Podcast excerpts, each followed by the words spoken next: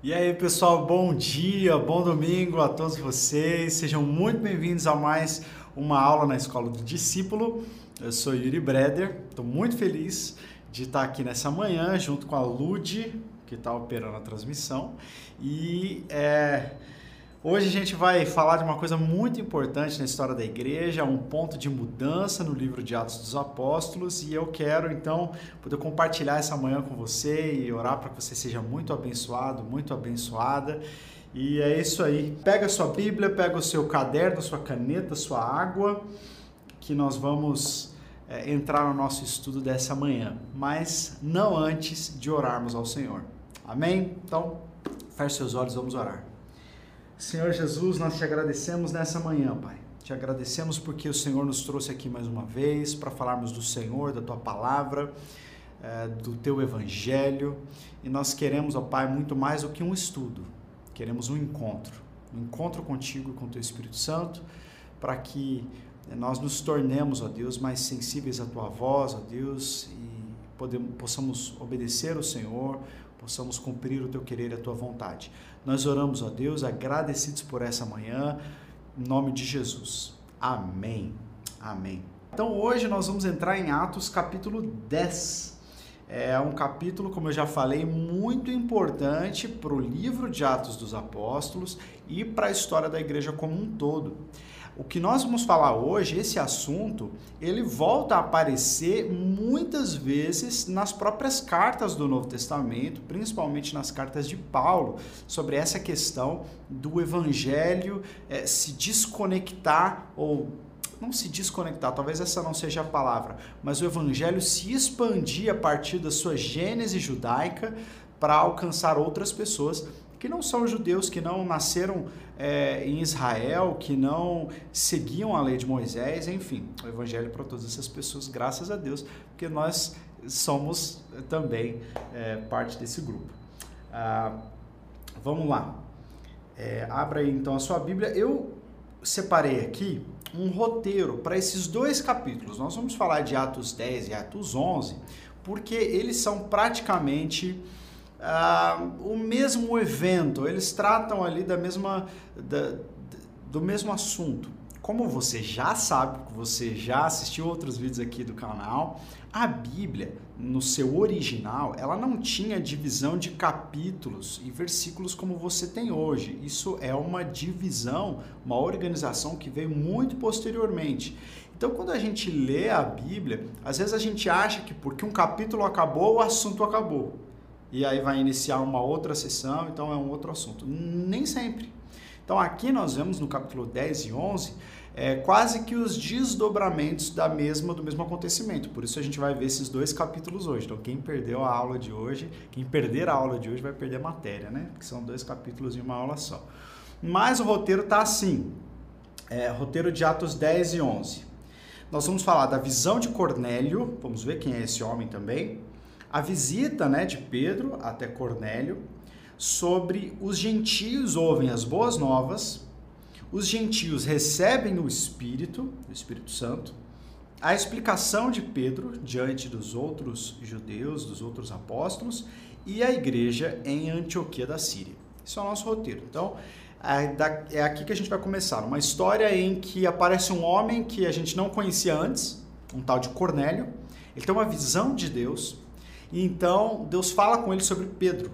E aí ele manda chamar Pedro, Pedro vai à casa dele, prega o evangelho, o Espírito Santo vem sobre aquelas pessoas e eles ficam assim é, de boca aberta, eles ficam abismados, espantados como que o Espírito Santo veio sobre aqueles gentios do mesmo jeito que havia vindo sobre é, os, os judeus em Atos 2.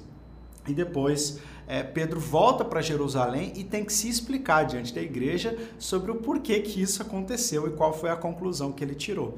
E aí então a igreja começa a se espalhar e alcançar outros lugares e, e os gentios, principalmente na, na igreja em, na cidade de Antioquia da Síria, uma das igrejas mais importantes da história.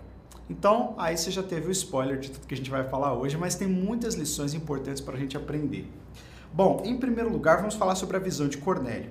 Lá no versículo 1 e 2 nós lemos assim: Havia em Cesareia um homem chamado Cornélio, centurião do regimento conhecido como italiano.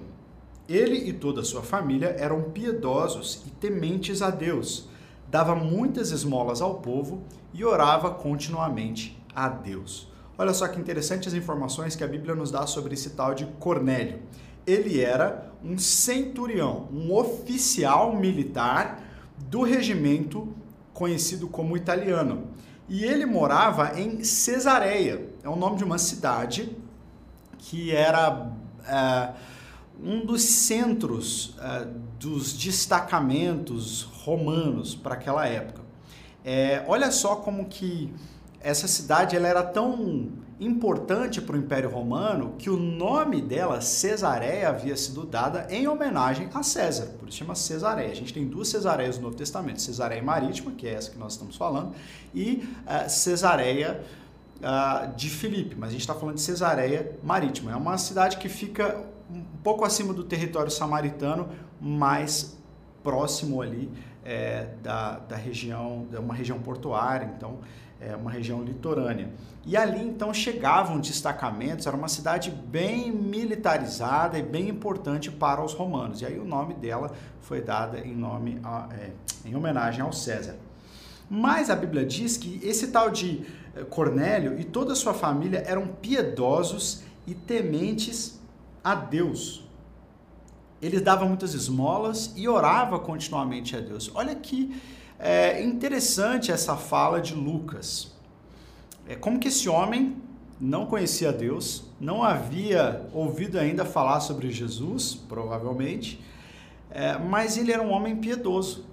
Ele buscava Deus, ele dava esmolas às pessoas, ele era muito generoso e, e ele orava continuamente a Deus. E Deus ouviu as orações de Cornélio. Deus recebeu as ofertas que ele fazia. É isso que a gente vê no versículo 3 a 5. Você pode acompanhar aí no slide. Certo dia, por volta das 3 horas da tarde, e olha que interessante, 3 horas da tarde era um dos horários é, de oração para o povo judeu. Então, ele mesmo não sendo um judeu, estava provavelmente se alinhando àquela, àquele horário de oração é, dos judeus. E ele teve uma visão ele viu claramente um anjo de Deus que se aproximava dele e dizia: Cornélio. Atemorizado, Cornélio olhou para ele e perguntou: Que é, Senhor? E o anjo respondeu: Suas orações e esmolas subiram como oferta memorial diante de Deus. E aqui já começa a confusão, porque Deus está ouvindo orações de um pagão, está recebendo ofertas de um pagão. Como é que Deus pode fazer isso comigo? Não é? Eu que sou crente, que oro a Deus, eu acho que eu tenho essa, esse senso de propriedade sobre Deus, que Deus só ouve oração de tal grupo. Não, Deus ouve as orações que ele quiser. E ele ouviu as orações de Cornélio e ele aceitou aquilo que o coração de Cornélio podia oferecer a ele naquele momento e enviou então essa visão a esse homem. E aí, então, é, o anjo continua dando algumas instruções e ele fala assim: olha, lá na cidade de Jope tem um homem chamado Pedro, você vai é, enviar algumas pessoas lá, vai trazer esse, esse tal de Pedro e ele vai falar para vocês aquilo que vocês precisam saber. Então Pedro faz Cornélio faz exatamente isso. Ele manda alguns homens, ele era um homem de muita autoridade, então tinha uma família, o texto dá a entender que ele tinha muitos agregados ali que estavam junto com ele, e ele manda então eh, buscarem a Pedro. E aí a gente entra nessa parte da história. Não foi só Cornélio que teve uma visão, Pedro também teve. Lá no versículo 9, a gente vê sobre essa visão de Pedro. No dia seguinte, por volta do meio-dia, enquanto eles viajavam e se aproximavam da cidade, aqueles homens que Cornélio havia enviado, Pedro subiu ao terraço para orar. Tendo fome, queria comer, óbvio. Enquanto a refeição estava sendo preparada, caiu em êxtase. Isso que é fome, né? Viu o céu aberto e algo semelhante a um grande lençol que descia à terra, preso pelas quatro pontas contendo toda espécie de quadrúpedes, bem como de répteis da terra e aves do céu. Então uma voz lhe disse: Levante-se, Pedro, mate e coma. Mas Pedro respondeu: De modo nenhum, Senhor, jamais comi algo impuro ou imundo. A voz lhe falou uma segunda vez: Não chame impuro ao que Deus purificou. Isso aconteceu três vezes e em seguida o lençol foi recolhido ao céu. Então tá, para tudo, vamos falar sobre essa visão de Pedro, interessantíssima. Ele estava numa região é, portuária, na casa de um curtidor de couro, né? Uma casa que já seria improvável para um judeu se hospedar, visto que um curtidor de couro trabalha com animais mortos e o judeu sabe que um animal morto, qualquer é, ser humano, um animal morto é algo impuro, não deve ser tocado e aquele homem então com certeza manipulava é, esses animais por causa do, do, do, da sua profissão e Pedro estava ali na casa dele. E ele sobe no terraço para orar, bem na hora do almoço. Estava com fome, o texto diz isso. E ele então caiu em êxtase. Né? Algumas pessoas da teologia liberal, isso é engraçado, né? Teologia liberal é uma, é uma é, um, um, tipo de teologia, né? uma influência teológica que busca desmistificar algumas coisas. É tudo que é muito sobrenatural, eles tentam dar uma razão natural aí. E, e alguns falam que, inclusive, Pedro estava com muita fome, que ele provavelmente teve uma vertigem de fome, por isso que ele teve uma visão com coisa de comer, porque acho que o, o almoço estava demorando a sair, e aí ele ficou tipo aqueles desenhos do pica-pau, né? Do Tom e Jerry, quando eles ficavam com muita fome, eles olhavam outro personagem e viam uma coxinha de frango, assim. É isso que aconteceu com Pedro. Ele estava com muita fome, começou a ver coisa. Mas não era isso. Deus estava dando uma visão para ele. E aí ele viu um lençol que vinha do céu e se estendia até a terra. E nesse lençol havia todo tipo de animal e ele ouviu uma voz dizendo que ele poderia comer, matar e comer aqueles animais. E é engraçado como que Pedro confunde a voz de Deus com a voz do diabo, né? Ele acha que é uma tentação a, a, a, aquilo que Deus está dizendo. Por quê? Porque para um judeu, um judeu não comia todo tipo de animal. Essa ordem mate e coma qualquer tipo de animal era claramente, para um judeu, uma ordem que não vinha de Deus. Por quê? Porque conflitava com aquilo que já havia sido revelado no Antigo Testamento, que os judeus não podiam comer certos tipos de animais, como carne de porco e de outros animais, né, que tem o casco fendido, enfim. E, e aí essa visão vem para Pedro e ele responde, ele refuta, dizendo, não, eu não vou comer. E aí a voz fala de novo, isso acontece três vezes e esse lençol desaparece e a visão acaba aí. Fica uma coisa sem muita clareza para Pedro. O texto, por duas vezes, se você lê na sequência, você vai ver que o texto, por duas vezes, diz que ele ficou pensando no que significava aquilo, porque não foi uma coisa muito clara. Ele, ele, ele só viu essas coisas aí, mas não teve muita explicação. E a história vai mostrar que, conforme os acontecimentos foram é, acontecendo, redundância, né? Conforme as coisas foram acontecendo, Pedro foi tendo então mais clareza do que Deus queria dizer. E aí a gente já pode aprender uma coisa muito clara, que isso acontece com a gente também. Existem direções que Deus nos dá, palavras que Deus nos dá, sentimentos, é, mandamentos que às vezes a gente não entende na hora. E a gente vai entendendo conforme o tempo vai passando, conforme a história vai se desenrolando. E isso aconteceu com Pedro. E Pedro era um apóstolo. Né? Então, se isso aconteceu com Pedro, pode acontecer comigo com você também. E muitas vezes acontece. Tem um rabino chamado Abraham Joshua Heschel. E ele fala uma coisa muito interessante. Ele fala que às vezes Deus fala com a gente é, como se fosse por sílabas. Então, no momento que você ouve Deus, você escuta uma sílaba. E aí você não consegue entender o que Deus está querendo dizer naquele momento, porque é só uma sílaba. Quando é que você entende? Quando você olha para trás na sua história, você vai juntando as sílabas que Deus foi revelando nos determinados momentos em que Deus falou com você. E aí, olhando para a sua história, você tem então uma compreensão maior do que aquilo que Deus, do, do, que Deus está fazendo na sua vida, onde Deus quer te levar, o que Deus quer fazer com você. E foi assim com Pedro também. Naquele momento ele não teve clareza. Ele precisou depender de Deus, é, e a gente vai ver mais à frente como isso aconteceu, para entender o que Deus queria que ele fizesse.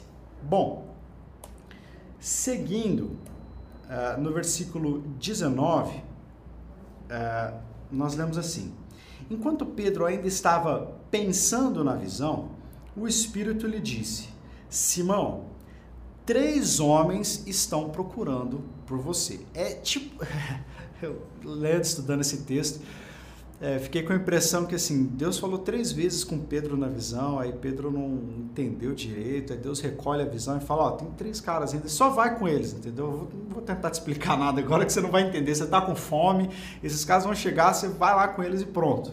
Simples assim. Portanto, levante-se e desça. Não hesite em ir com eles, porque eu os enviei. E aí, então eles explicam né, para Pedro o que, que tinha acontecido, é, como que Cornélio tinha tido uma visão e eles estavam ali para levar Pedro para a casa de Cornélio. E aí Pedro vai, obedecendo a ordem do Senhor, mas sem entender, perceba isso. Pedro ainda não tinha entendido do que se tratava aquela visão e nem a ordem para ir com aqueles homens. Ele só sabia que tinha que ir. Mas aí também tem uma outra lição. Pedro foi. Mesmo sem entender completamente, ele foi. A nossa obediência não depende da nossa compreensão. A nossa obediência depende da nossa devoção. Então, se você ama a Deus, se você devotou a sua vida a Deus, obedeça-o, ainda que você não consiga compreender do que se trata o momento que você está atravessando.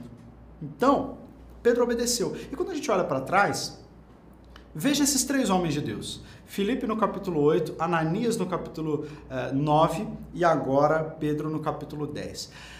Filipe ouviu de um mensageiro, de um anjo de Deus, chegou para ele e falou assim: desça e vá para a estrada que desce até Gaza. E ele foi. Deus não teve que explicar para Filipe o que, que, ele ia fazer, quem ele ia encontrar, por que, que ele tinha que ir. Ele ouviu e foi. Ananias ouve a voz de Deus dizendo assim: olha, chegou um tal de Saulo, você vai lá orar por ele, vai impor as mãos. E Ananias também não entende muito o que está acontecendo ali, tenta argumentar com Deus, mas vai. E agora Pedro também, sem muitas informações, vai. Então, hum, é, é, esse, esse essa esse padrão parece se repetir nesses três capítulos e se repete também na nossa história. Então, entenda isso, anota isso. Se você quiser, você já tira um print agora e já coloca lá no Instagram, marca a Escola do Discípulo, marca mim também e escreve lá. Obediência não. É, como é? Obediência não necessita de compreensão. Obediência necessita de devoção. Né? Obediência é um resultado da nossa devoção e não da nossa compreensão. E aí então Pedro vai com eles. No versículo 25 e 26 ele chega até a casa de Cornélio.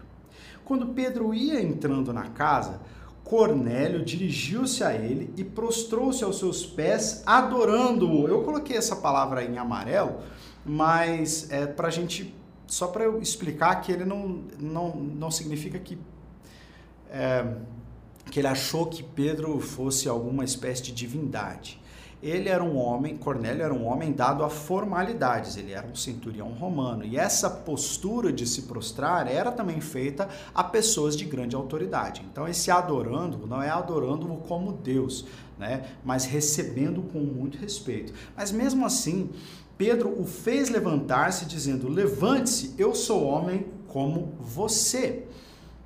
E aí também uma outra lição que a gente aprende com Pedro.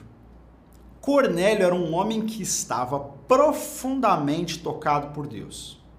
Imagina, ele não conhece Deus, ele tem uma visão, ele ouve uma voz, é... e ele está profundamente tocado, profundamente sensibilizado. E aí, de repente, aquele homem sobre o qual ele ouviu na sua visão chega na sua casa. E aí ele se prostra diante de Pedro. E Pedro fala assim: Olha, se levanta, é, eu sou homem como você. Tem muita é, Pedro poderia se aproveitar daquele momento de. de. como eu posso dizer? Esse momento em que Cornélio estava é, vivendo, essa, essa, essa, esse abalo, e aceitar aquele, aquele excessivo respeito, né? aquela, aquela atitude que Cornélio estava tendo para com ele. Mas ele não faz isso, ele não se aproveita dessa sensibilidade de Cornélio. E, infelizmente, essa não é a atitude de Pedro não é a atitude de muitas pessoas hoje em dia, principalmente pregadores e líderes e pessoas de grande influência, que se aproveitam da sensibilidade das pessoas para pedir delas, exigir que elas façam coisas que Deus não mandou que elas fizessem. Não é? Então, é, infelizmente, tem muitas pessoas que, que vão por aí afora e não para pregar o evangelho, mas para produzir uma sensibilização excessiva nas pessoas para que então elas possam fazê-las é, as suas, suas, suas servas, não é? E Pedro não faz isso. Pedro fala: "Não, levante-se, eu sou homem como você". E aí ele continua dizendo, no versículo 17, no versículo 27 nós lemos assim: Vocês sabem, aí Pedro dá um sermão, né, para eles lá. Vocês sabem muito bem que é contra a nossa lei um judeu associar-se a um gentio ou mesmo visitá-lo. Mas Deus me mostrou que eu não deveria chamar impuro ou imundo a homem nenhum. Olha, então agora Pedro já começou a entender que aquela visão não se tratava de animais, mas de homens, de pessoas que Deus recebia as pessoas e Deus não categorizava as pessoas assim como Pedro fazia, como os judeus faziam. Por isso, ele explica: quando eu fui procurado, vim sem qualquer objeção.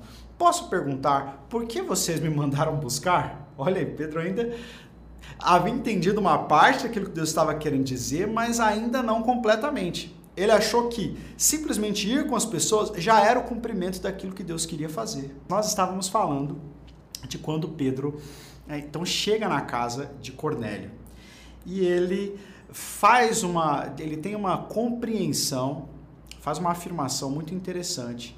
Ele diz: Eu percebo verdadeiramente que Deus não trata as pessoas com parcialidade, mas de todas as nações, ou seja, não só da nação de Israel, ele aceita todo aquele que o teme e faz o que é justo. Essa é uma afirmação linda.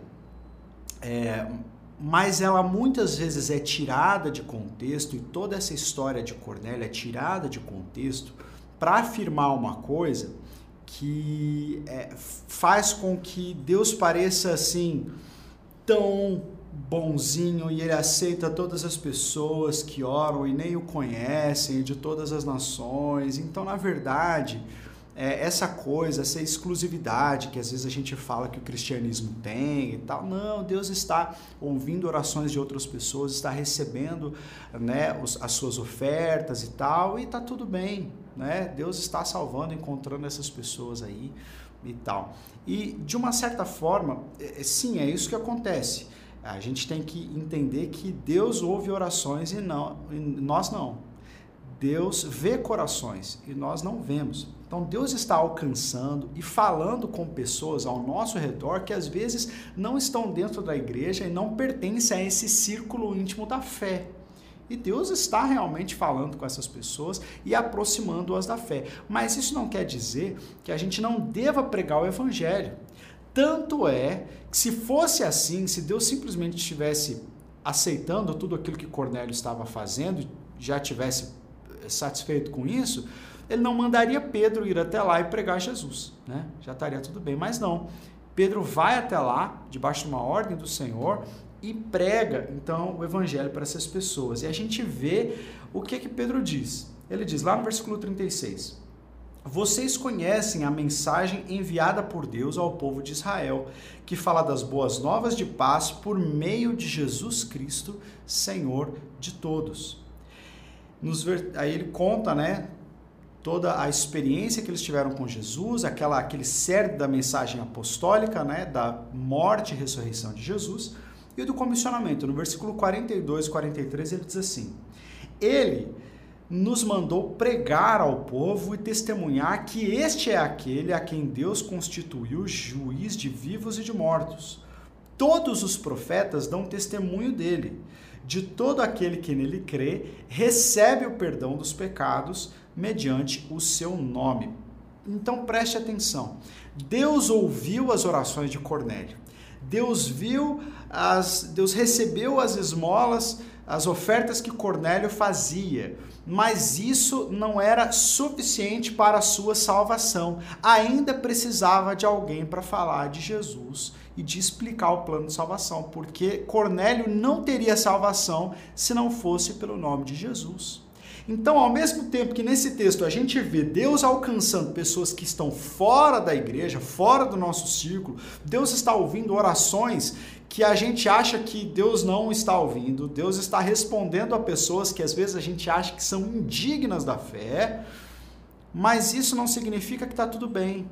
Que as pessoas então podem se relacionar com Deus, cada uma do jeito delas, não precisam estar na igreja, não precisa ser no nome de Jesus, de modo nenhum. Deus ainda assim faz Pedro ir lá e falar para eles é, da mensagem do Evangelho. E aí, enquanto Pedro está falando isso, nós lemos isso no versículo 44 ao 47. Enquanto Pedro ainda estava falando essas palavras, o Espírito Santo desceu sobre todos os que ouviam a mensagem. Lembra que eu falei que que, que o Espírito Santo dá aquela visão para Pedro, aí Pedro não entende muito bem, aí, aí o Espírito Santo fala assim, tá bom, Pedro, já tá bom, já, é só, eu só preciso que você vá com esses homens aí. Agora parece que acontece mais ou menos a mesma coisa. Pedro está falando e no meio da mensagem parece que o Espírito Santo fala assim, tá bom, Pedro, era isso que eu queria que você falasse mesmo, já tá bom, agora, agora é minha vez. Sai de cena e o Espírito Santo cai, ou o Espírito Santo desce sobre Cornélio sobre todas as pessoas ali.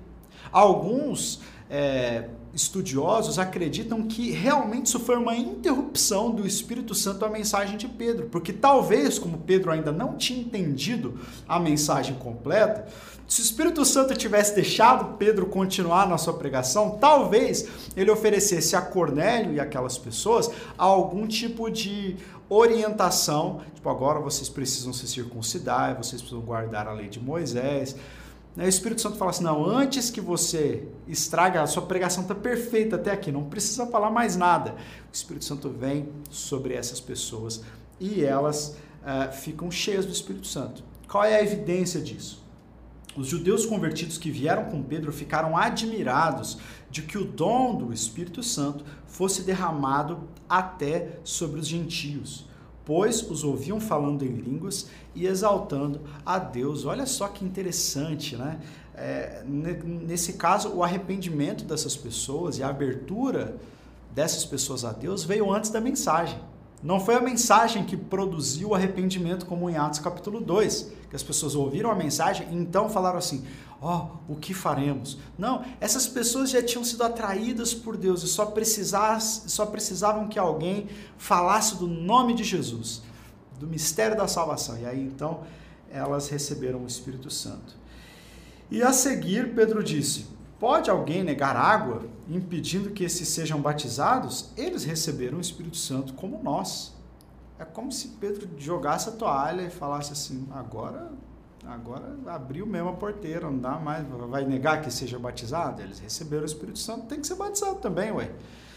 Então, aqueles judeus que tinham ido com Pedro, o próprio Pedro, ficam olhando aquela situação admirados e pela primeira vez a liderança apostólica no livro de Atos está envolvida com os gentios recebendo a mensagem dessa forma. Então aqui se cumpre a, o mandamento de Jesus que os discípulos deveriam ir por toda a Judéia, Samaria e agora eles começam a chegar aos confins da terra. Não é só uma questão geográfica, mas é uma questão de etnia, de povo, de pessoas que não participavam ali do território da religião do povo de Israel. Então, os gentios, na casa de Cornélio, simbolizavam os confins da terra. E olha só que interessante. Eu quero chamar a sua atenção para algo. É, isso, aconteceu, isso aconteceu dentro de uma casa não foi num grande evento, não foi numa grande conferência, não foi num grande concílio, foi numa casa. E se alguém tivesse passando na frente da casa de Cornélio ali, e eles com as portas fechadas, com as janelas fechadas, a pessoa que estivesse andando ali na rua não tinha ideia do que estava se passando do lado de dentro daquela casa. Isso fala muito ao meu coração, porque eu me lembro quando eu comecei a, a liderar e, e exercer é, meu ministério de liderança aqui na igreja, eu comecei como líder de um pequeno grupo. E, e, aí eu levei os meus amigos lá para dentro de casa, né? E toda semana a gente se reunia e falava de Jesus. E teve um sábado que a gente estava lá na sala de casa e eu contei o meu testemunho de como eu recebia Cristo. E naquele dia nós estávamos orando, algumas pessoas quebrantadas, chorando, e tinha um menino lá chamado João, João Aguiar. E ele entregou a vida a Jesus ali. O João realmente recebeu a Cristo. Ele foi transformado, ele recebeu o Espírito Santo. Eu pude acompanhá-lo, levei ele até o batistério, discipulei o João. Depois fiz o casamento do João e sou amigo do João até hoje. E assim, a vida do João mudou na sala da minha casa, não por minha causa, mas porque o Espírito Santo o encontrou na sala da minha casa grandes transformações podem acontecer em lugares inesperados. E isso mostra quando, quando eu vejo o Espírito Santo caindo sobre todos dentro de uma casa. Eu falo assim, puxa vida, às vezes a gente tem tanta expectativa de que o avivamento que a gente espera, aconteça num grande culto, num grande evento, numa grande conferência, e as pessoas falam assim: não, se eu for no culto que está pregando aquela pessoa, algo diferente vai acontecer na minha vida. Não, se eu for naquela conferência, se eu participar então daquela igreja. Mas, querido, o Espírito Santo pode te encontrar na tua casa, no teu quarto. O mundo, o destino do mundo estava mudando dentro daquela casa. Então não despreze aquilo que o Espírito Santo pode fazer no teu secreto porque no teu secreto o destino de nações podem mudar, sim, ali na sala da tua casa. Foi o que aconteceu ali na casa de Cornélio. O mundo inteiro mudou por causa daquela experiência. Então eu quero incentivar você a buscar o Espírito Santo, ainda que como Cornélio você sinta que você não conhece muito essas coisas de Deus. Às vezes você tropeçou e caiu aqui no canal. E você nunca ouviu ninguém falar dessas coisas, de Espírito Santo, de apóstolo, de igreja. De... Mas você tem um desejo no seu coração de conhecer a verdade. Você tem um desejo no teu coração de saber qual é o teu propósito, por que, que você está aqui. Você é uma pessoa que busca fazer o bem, mas você não sabe por que, você busca fazer o bem. E no seu coração você tem uma sede que nem você sabe pelo que, que é. E eu quero te dizer, é Jesus. Você precisa de Jesus. E ainda que você não esteja talvez frequentando uma igreja, ainda que você não tenha muitos amigos cristãos ou muito conhecimento de todas essas coisas, o Espírito Santo pode mudar a sua vida. E ele pode te dar uma nova história. E mas isso não vai acontecer a menos que você receba a Jesus Cristo como Senhor da sua vida. A menos que você confesse ao Senhor Jesus, entregue a sua vida ao Senhor. Foi o que aconteceu com Cornélio. E ali então é, aquelas pessoas receberam o Espírito Santo. Quando a gente entrar no capítulo 11, como eu falei no início, no início da aula, a história está continuando. Quando a gente entra no capítulo 11, é, nós lemos assim, no versículo 1. Assim, quando Pedro subiu a Jerusalém, os que eram do partido dos circuncisos, ou partido da circuncisão, o criticavam, dizendo: você entrou na casa de homens incircuncisos e comeu com eles. Vamos começar com o que é incircunciso. Incircunciso é aquela pessoa que não havia é, sido circuncidada. Né? A circuncisão era uma ordem de Deus que diferenciava é, Israel de, de outros povos, né? ainda que essa é uma é uma coisa questionável, porque existiam outros povos que praticavam a circuncisão, mas a circuncisão para Israel era um símbolo daquela pessoa que está na fé de Abraão, que é filho de Abraão. Até aquelas pessoas que não eram, por nascimento, judeus, quando se convertiam à fé judaica, os homens tinham que se circuncidar. A circuncisão é uma, um corte que é feito no prepúcio né, do, do, do órgão sexual masculino então simbolizava que aquela pessoa estava debaixo da aliança de Deus. E os judeus então eles falavam assim, olha, nós somos os os da circuncisão e aqueles lá são os incircuncisos. Eles não tiveram a circuncisão, eles estão fora da aliança de Deus. E tinha um partido da igreja, quando a Bíblia diz que aqueles que eram do partido dos circuncisos criticavam Pedro, parece que não eram todos os apóstolos que estavam criticando ou todos os cristãos, era um grupo pequeno que acreditava que as pessoas tinham que se converter ao judaísmo primeiro antes de serem cristãs e criticavam Pedro dizendo: Você entrou na casa desses incircuncisos, você comeu com eles, você se é, é, é, é, contaminou. Você se contaminou. E aí então Pedro é, conta para eles passo a passo o que, que tinha acontecido. Ele disse: Olha, gente, eu estava lá em Jope e aí eu tive uma visão, ele conta da visão, conta dos homens que vieram, conta que ele foi, conta o que ele falou na casa de Cornélio, e ele disse, lá no versículo 15, quando eu comecei a falar, olha só como é que o Espírito Santo interrompeu Pedro mesmo, né? Pedro, o próprio Pedro achava que a mensagem estava no começo ainda. Ele disse: quando eu comecei a falar, o Espírito Santo desceu sobre eles como nós no princípio. Por isso que a gente chama isso de Pentecoste gentio. Não foi só um evento onde é, o Espírito Santo encheu algumas pessoas como um revestimento de poder. Foi um Pentecoste porque o próprio Pedro diz que caiu sobre eles o Espírito Santo como sobre nós no princípio. Então era sim um evento único, transformador e é, significativo. Então eu me lembrei do que o Senhor tinha dito. João batizou com água, mas vocês serão batizados com o Espírito Santo. Olha aí, o próprio Pedro dizendo: eles foram batizados com o Espírito Santo.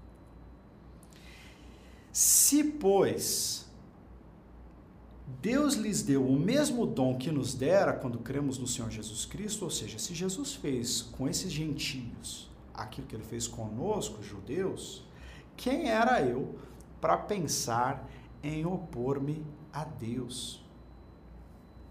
Ouvindo isso, não apresentaram mais objeções e louvaram a Deus, dizendo: Então Deus concedeu arrependimento para a vida, até mesmo aos gentios. E essa foi a conclusão que eles chegaram ali depois de ouvir esse relato de Pedro. Deus concedeu arrependimento. Deus decidiu que ele vai salvar quem ele quiser e a pessoa não precisa vir para a fé judaica antes para é, receber a salvação em Cristo. Né? Então aí a gente vê essa, esse, esse desdobramento, esse ponto de mudança aí. E aí a gente lê o seguinte, no versículo 19: Os que tinham sido dispersos por causa da perseguição desencadeada com a morte de Estevão chegaram até a Fenícia, Chipre e Antioquia, fora do território de Israel anunciando a mensagem apenas aos judeus. Olha como é que isso estava se, tava se dando, né? Alguns deles, todavia, cipriotas e sirineus, foram a Antioquia e começaram a falar também aos gregos. Então eles começaram a pregar para quem não era judeu, contando-lhes as boas novas a respeito do Senhor Jesus. E lá no versículo 22, a gente vê que depois que a igreja chegou em Antioquia e o evangelho estava sendo pregado a essas pessoas, notícias desse fato chegaram aos ouvidos da igreja em Jerusalém e eles enviaram Barnabé a Antioquia. Então, os apóstolos confiavam em Barnabé e não só isso, Barnabé ele era de Chipre, ele era natural de um povo que não eram é, israelitas, né, ali do território Israel. Ele era um judeu helênico, então ele era de Chipre e eles, ele, uh, os apóstolos então o enviaram para Antioquia. E ele, chegando ali, vendo a graça de Deus, ficou alegre e os animou a permanecerem fiéis ao Senhor de todo o coração. Ele era um homem bom, cheio do Espírito Santo e de fé, e muitas pessoas foram acrescentadas ao Senhor. Então Barnabé chega lá e ele vê uma graça de Deus derramada, um grande avivamento. E ele fica ali vendo aquela coisa toda, aquele avivamento, o evangelho sendo pregado a outras pessoas, de repente ele para. Ele fala: Não, eu preciso de uma pessoa. E aí Barnabé foi a Tarso procurar a Saulo. É aí que Saulo entra de novo na história. Lembra que na aula passada nós falamos que depois de Paulo ir para Jerusalém, eles o enviaram de novo para Tarso? Nós não sabemos exatamente quanto tempo Saulo ficou lá. Mas Barnabé se lembrou de Saulo e falou assim: Saulo precisava estar aqui.